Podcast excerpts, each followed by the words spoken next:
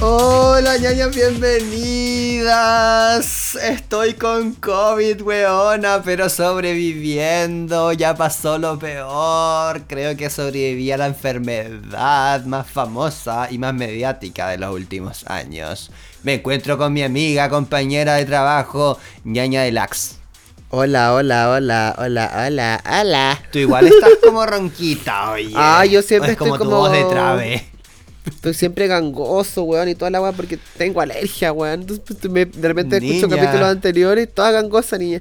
Pero, nada que hacer, pues, ñaña, nada que hacer. Aquí estamos bien, regio. Trabajando.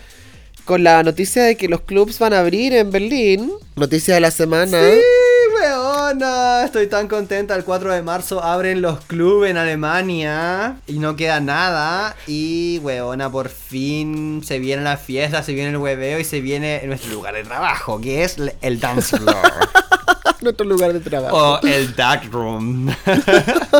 Bueno, yo no soy de Darkroom, me carga el Darkroom, weona. No encuentro, no encuentro nada más macabro que un Darkroom. ¿Sí, tú como prende la luz? No, es que a mí me gusta saber con qué- quién me está culeando. Sí, pues Yo, niña. aparte yo encuentro que, bueno, vamos a hacer un capítulo especial después, especial Darkroom, pero yo te aseguro que la gente que va a esos Darkroom no es muy bonita.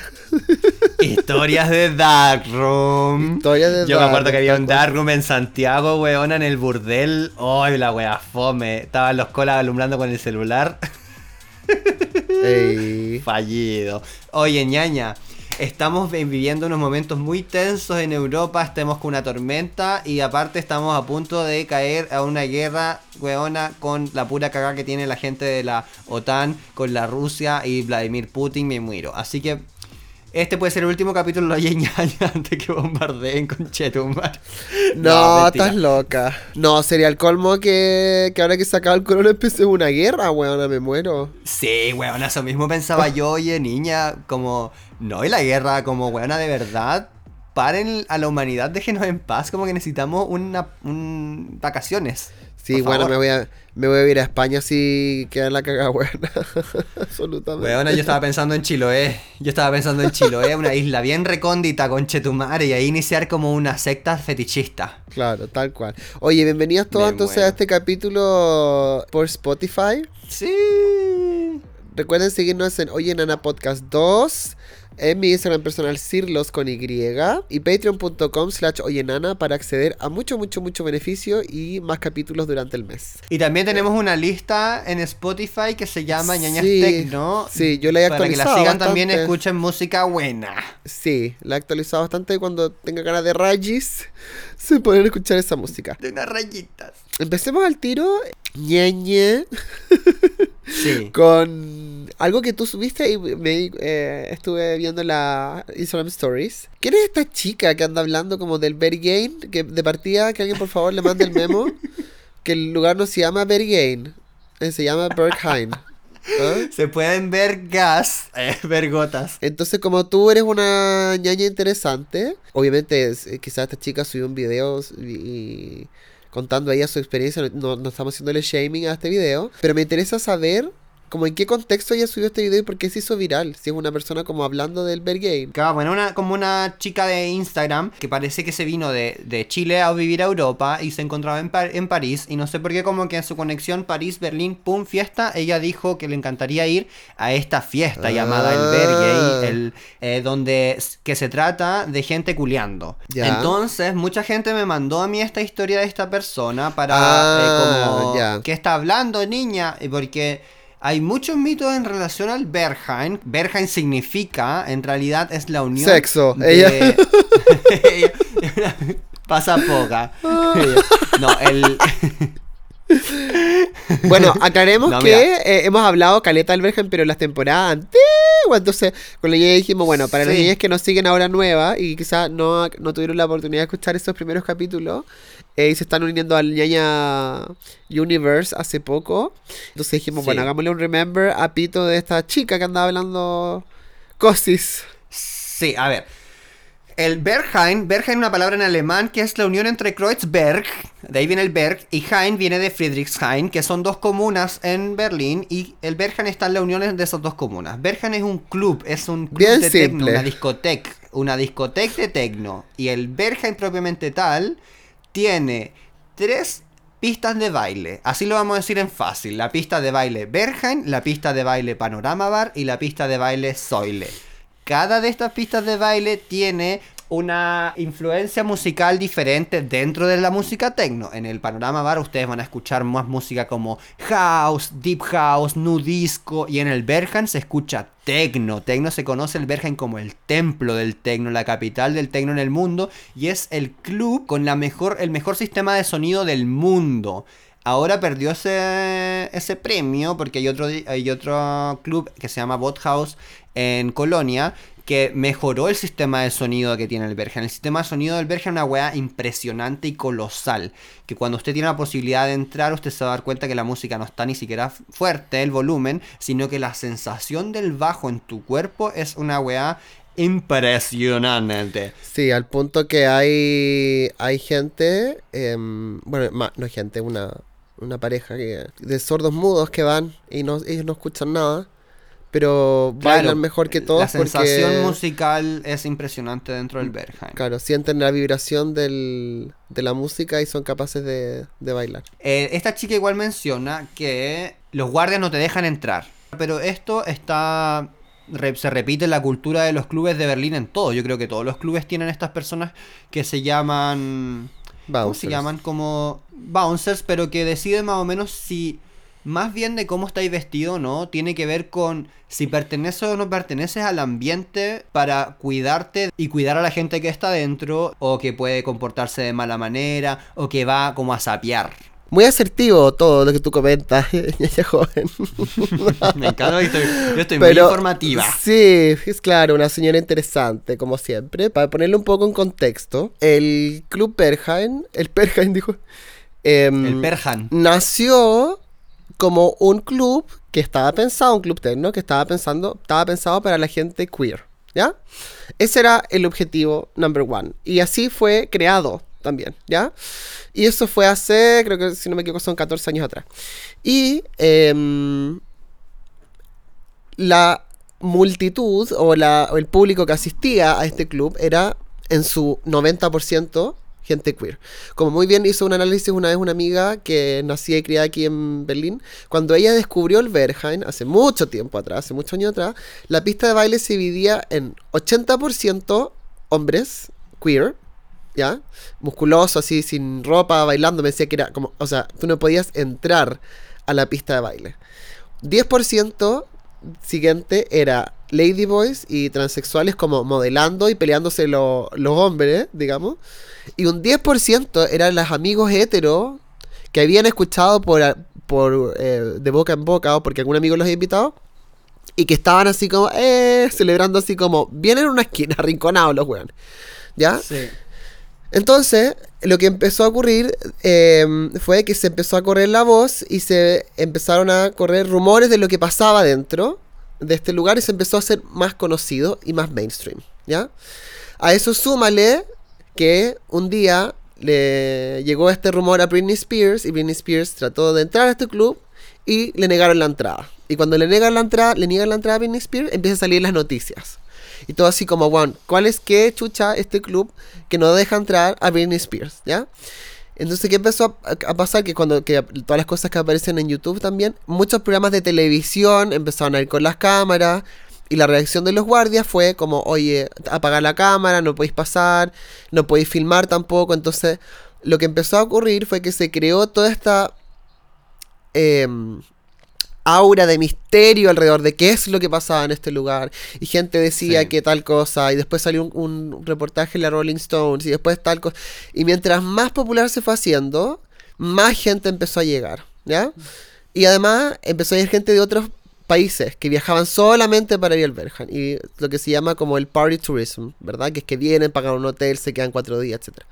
La otra gran característica que tiene este lugar es que abre el opening hours es demasiado extendido porque abren el sábado en la noche y después lo cierran el lunes en la mañana. Y durante, o sea, todo el sábado en la noche, todo el domingo en la mañana, todo el domingo en la noche, no para. No para la música, no para el personal, es una cuestión, una máquina que está en constante funcionamiento. Entendiendo todos estos, estos facts, lo que empezó a ocurrir es que mucha gente empezó a llegar. Entonces se instauró algo que ya existía hace tiempo, pero se volvió mucho más em, obvio el factor puerta. ¿Ya? El factor puerta en los clubs de Berlín. Estamos haciendo como un programa demasiado informativo. ¿Y qué onda? Sí. Una clase magistral, me muero.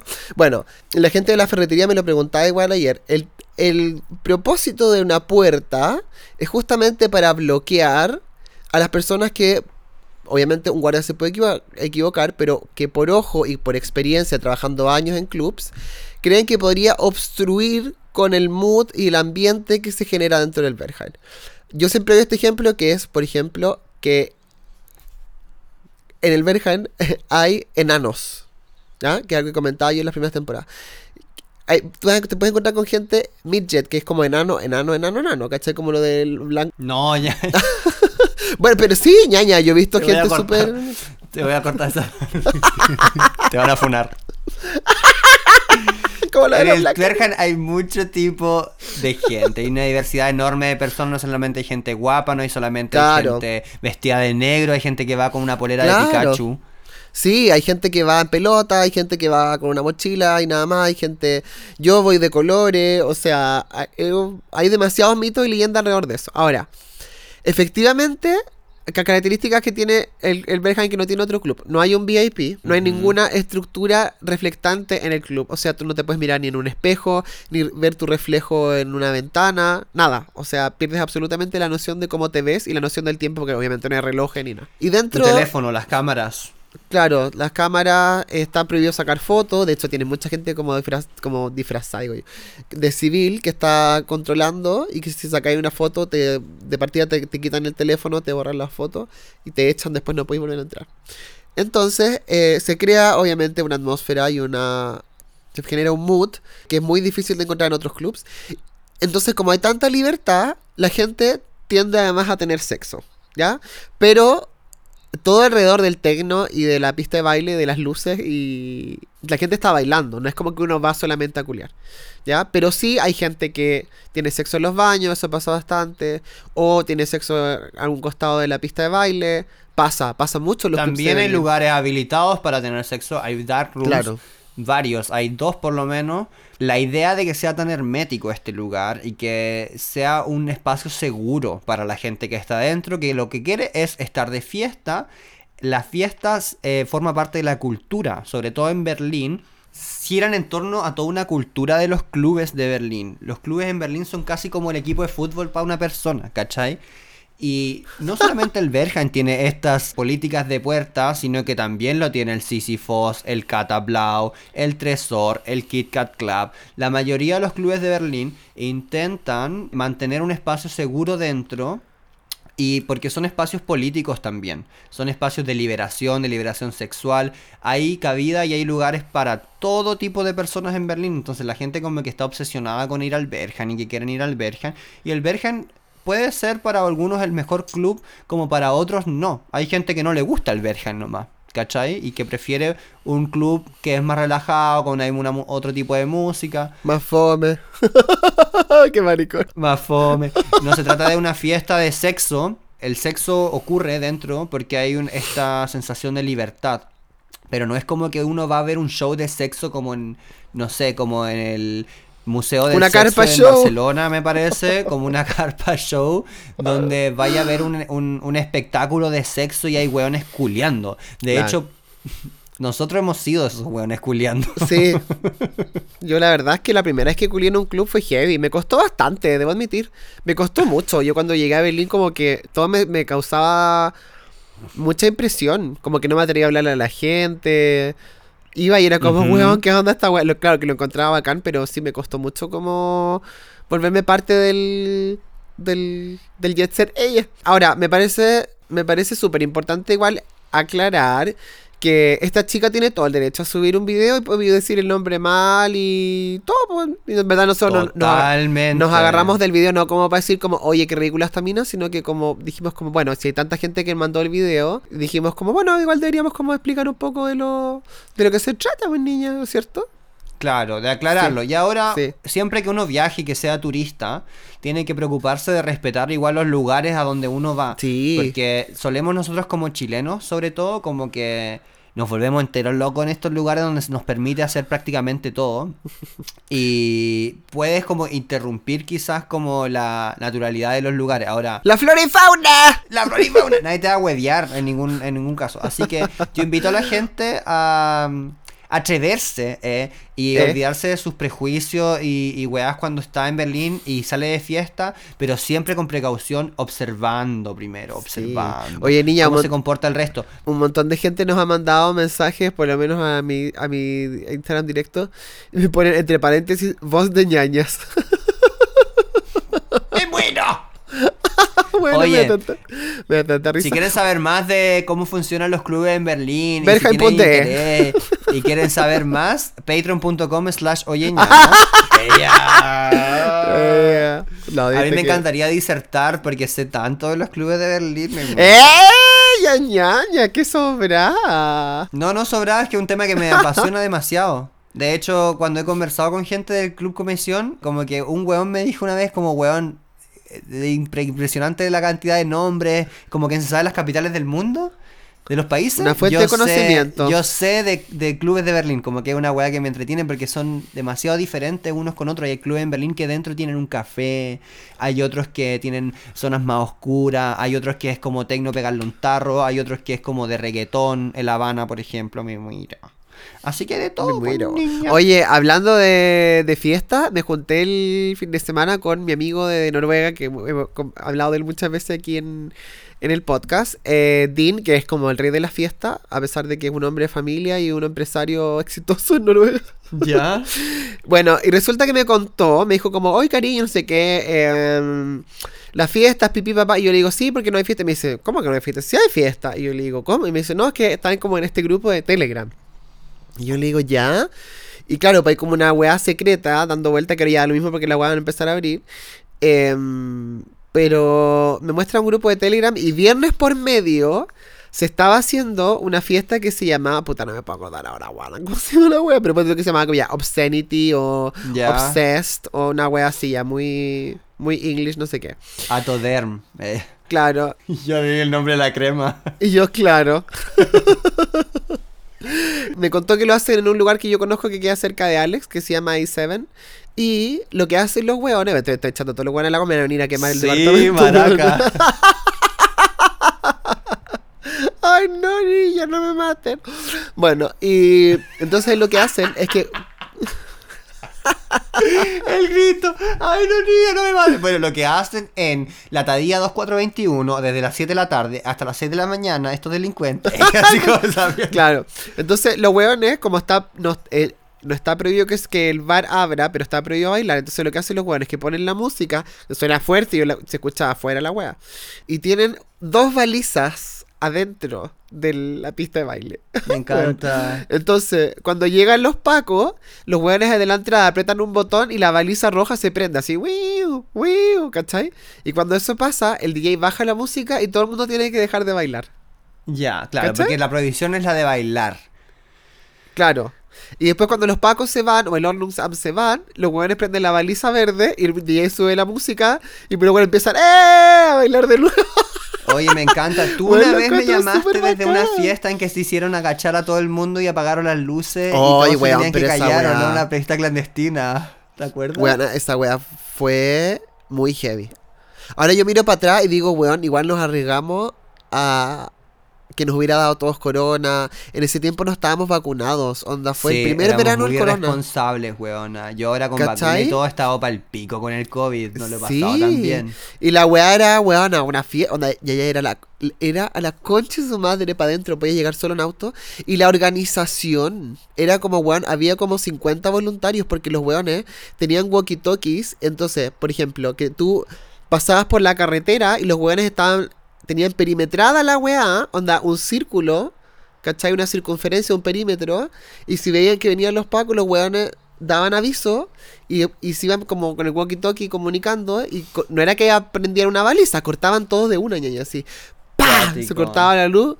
Imagínate ahí bailando así como.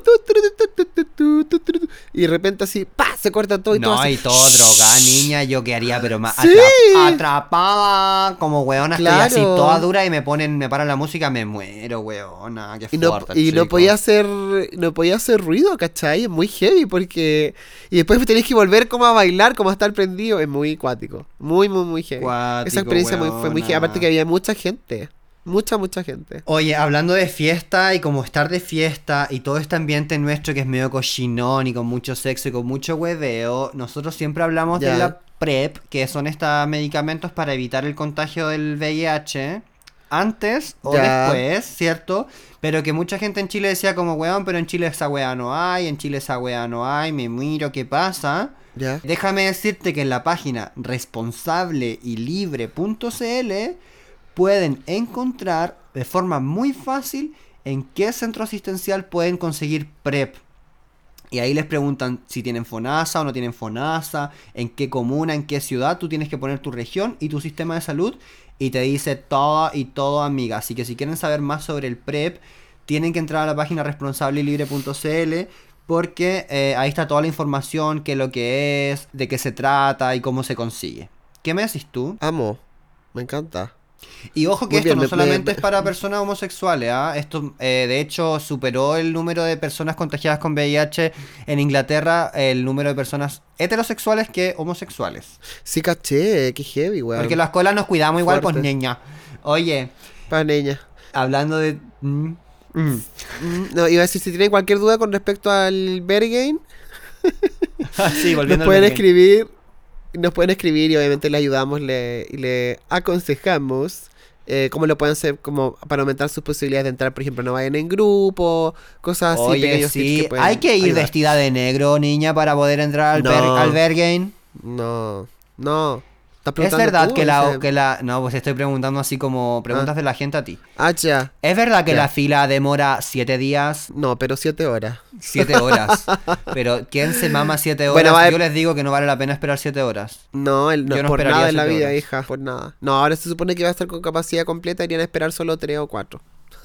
Me muero. Qué atroz, weón, sí, heavy. Es que, y te tengo un dato igual de esta página que te mencioné, y es que algo Ya. un- que tiene que mucho que ver con nosotras. El año 2021, solo el Queda- 60% de los el curso de millennials- rehabilitación. No. El 60% de los millennials y el 52% de la generación Z se identificó como heterosexual. Quiere decir ¿Cuánto? solamente el 52%. Niña. O sea que en algún momento vamos a ser mayoría gay. Falta nada. Y ahí se va a acabar el mundo, weón, me muero. Bueno, así que con esas noticias de esperanza, empezamos con guerra y terminamos con que todo gay, todo gratis. Damos por terminado esta capsulita de Spotify de Sí. día viernes en el Oye Ñaña.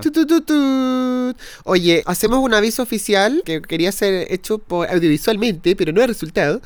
Em, tenemos un nuevo proyecto y les va- queremos pedir que nos aporten, si quieren ser parte de, del- de este nuevo proyecto y del podcast en sí, que nos manden en un minuto vía audio de Instagram su mejor historia.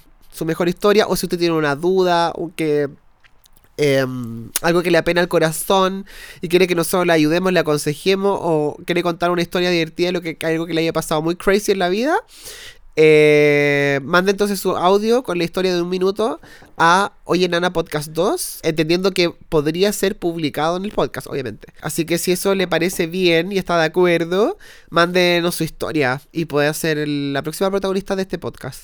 Claro, efectivamente, pero no puede superar el minuto, por favor. Por favor. Super. Ya, entonces con ese mensaje de amor y paz nos despedimos de este programa. Y nos vemos, y Patito nos vemos Fres. en el próximo capítulo en Patreon que voy a hablar sobre los dilatadores de uretra. Ahí la dejo, van a quedar negras. Muero. ¿Qué es eso? Ya verán. Chao, chao. ya, chao.